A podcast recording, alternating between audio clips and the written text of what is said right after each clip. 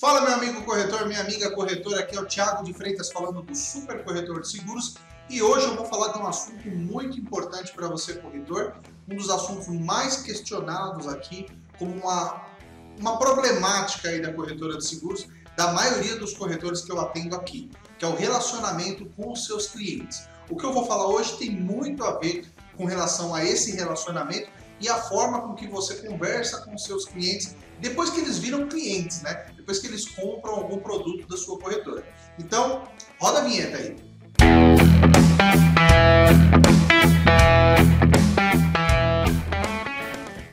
Existem três perguntas que eu recebo quase que diariamente dos corretores com relação a esse tema relacionamento com os clientes. A primeira, quando eu ofereço um próximo produto ao meu cliente, qual produto eu ofereço ao meu cliente depois que ele compra um primeiro produto meu, quando eu volto a oferecer, né? Qual produto que eu vou voltar a oferecer? E o terceiro, como eu faço isso? Como eu ofereço esse produto para esse cliente sem que esse cliente é, sinta-se constrangido ou que eu atrapalhe ele para que ele, sei lá, não, não, não imagine que eu estou o tempo inteiro querendo vender algo para ele, né? Essa é uma das, das perguntas que eu costumo responder de uma forma simples é quando nós falamos sobre o trajeto dos, do cliente, sobre o trajeto do cliente na sua corretora. Qual é o caminho que esse cliente percorre na sua corretora?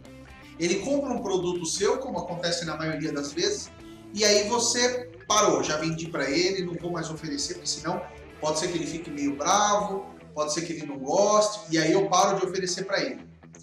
Tá errado, gente. Uma das coisas importantes que você tem que entender é que o, que o seu cliente, ele é lógico, tem outras coisas para fazer. Ele não vive só esperando uma oportunidade para comprar um seguro. E se você não apresentar o seu produto para ele, é bem provável que ele também não se lembre disso. Eu já tive casos aqui na, na agência que um corretor chegou para mim e falou: Tiago, é, tem um cliente meu que comprou um seguro viagem de um, de um outro corretor, porque ele não sabia que eu vendia. Eu falei, mas alguma vez você falou para ele que você vendia esse produto? Ele não. Então, automaticamente, quando ele precisou, ele buscou no Google, no Facebook, enfim, ele foi para algum lugar onde ele conseguisse uma solução para aquele problema e a solução foi esse outro corretor que comprou, cara. Então, informar o seu cliente que você vende outros produtos não é pecado. Até porque existem estratégias, existem formas de falar com esse cliente para que você não pareça chato também. Não adianta o cara fechar um contrato com você hoje, amanhã você já mandar um e-mail querendo vender outro produto para ele. Existe todo um trajeto que você precisa definir de quais produtos que você vai oferecer para o seu cliente, qual, qual é o trajeto natural desse cliente. Isso você pode fazer um padrão e você pode também definir cliente por cliente. Então, um cara que comprou, por exemplo, uma cota de um consórcio ou comprou um financiamento, é, de um carro, por exemplo, é possível que ele queira um seguro também depois, quando ele receber o carro. Alguém que comprou uma, uma, um consórcio para imóvel, com o tempo ele vai precisar de um seguro residencial. Enfim, estou dando alguns exemplos aqui que até podem parecer mais espaçados de tempo, mas existem produtos que meio que puxam um, puxam o outro. Um cartão de crédito, um seguro de vida, uma previdência, enfim, uma série de produtos que podem ser é, definidos para esse cliente e você pode fazer essa comunicação com o seu cliente utilizando os recursos do marketing digital. Esse canal, o Super Corretor de Seguros, ele nunca foi para te ensinar a vender, porque isso você já sabe fazer. Ser corretor é, é uma profissão que exige muito estudo, exige muita dedicação, coisa que eu não fiz. Eu fiz o que eu preciso para trabalhar no marketing, né? Para levar o cliente até você e apresentar para você quais as ferramentas que você pode fazer para se aproximar desse cara.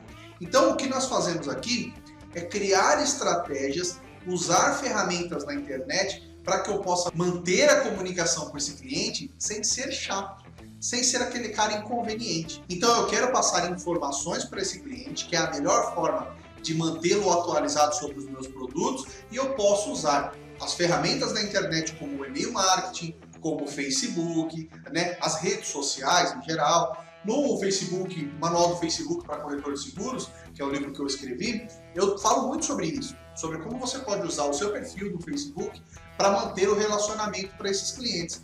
Isso é muito importante porque você começa a ser lembrado por ele. Lembra aquele ditado: quem não é visto não é lembrado? Então, só que você precisa ser visto de uma forma boa, porque não adianta ele lembrar de você como aquele cara chato que só manda propaganda. Então, existem algumas estratégias, você precisa conversar com esse, com esse cliente da forma com que ele entenda a importância desses produtos. Eu vou falar mais para frente sobre os tipos de divulgação e eu volto um pouco nesse assunto também, falando sobre como você consegue conversar com esse cliente sem que ele perceba que você quer vender para ele. Na verdade, ele sabe que você tem interesse em oferecer um produto para ele, mas você vai mostrar tanto valor que o preço acaba sendo até irrisório perante ao valor que você vai demonstrar para cada um desses produtos. Eu espero que você tenha gostado desse vídeo. Eu preparei um manual do marketing digital para corretores de seguros. É uma apostila de 20 e poucas páginas, onde eu falo passo a passo do marketing digital para corretor de seguros, que é diferente do que você vê hoje em dia aí, falando no, no mercado em geral. Não dá para aplicar a mesma técnica que você usa para uma loja de sapato para vender seguros. É diferente. Tem coisas que são para melhorar e tem coisas que se você aplicar você apenas vai gastar tempo e dinheiro. Então eu preparei essa apostila com o passo a passo e as melhores práticas do marketing digital. Lá tem bastante coisa, consegui resumir bem toda a essência dessas estratégias para que você comece a, a, definir o seu, o seu caminho aqui a partir de agora, já baseado em estratégias. Eu vou ficando por aqui, eu espero que você tenha gostado. Se você gostou e não está inscrito no canal, se inscreve aqui, clique em gostei e eu vou deixar o link do, da apostila para você baixar. A apostila é gratuita, é só clicar lá e se cadastrar que você recebe no seu e-mail. Tá bom? Um grande abraço, até a próxima!